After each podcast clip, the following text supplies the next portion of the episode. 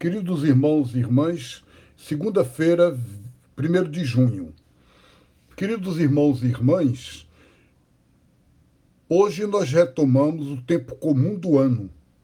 Quer dizer, não há mais a celebração de Páscoa, o ciclo do Natal, tudo isso passou e agora nós entramos numa espécie de espiritualidade do cotidiano. Como é que a gente encontra Deus e tem intimidade com Deus no dia a dia da vida, no comum do dia, dos dias. E para começar o ano comum, a Igreja Católica celebra neste dia a memória de Maria, mãe da Igreja.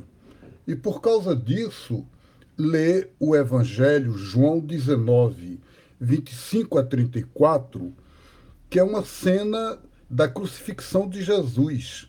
Jesus na cruz ele vê ao pé da cruz o discípulo amado e vê também ali a sua mãe. E ele diz à sua mãe: Eis aí o teu filho. E diz ao discípulo amado: Eis aí tua mãe.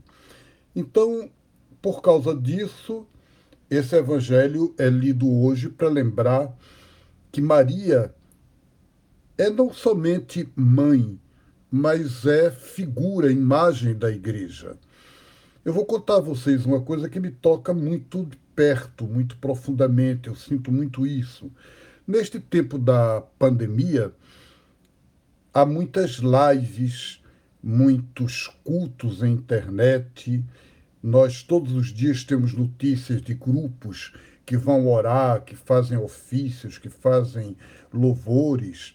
E o que me impressiona muito é que se a gente for olhar, classificar, 90% desses cultos são de devoções marianas, em que as pessoas vão rezar terço, vão louvar a Maria e vão pedir a ela para que acabe com a pandemia. Muitas vezes essas devoções a Maria, elas são feitas no estilo do catolicismo tradicional, antes do Concílio Vaticano II. E qual é o problema disso? Ser antigo? O antigo não presta? Não. Poderia ser um antigo, um antigo bom. Mas é que é desligado de qualquer dimensão bíblica, de qualquer visão de Deus, amor mais atual.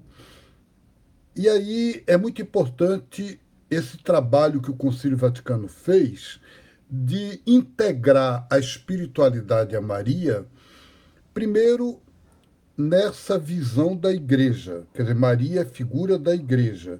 Então ela é uma de nós. Ela não é rainha, ela não é uma espécie de deusa, ou, por exemplo, uma intercessora que eu rezo a ela como se fosse um pistolão.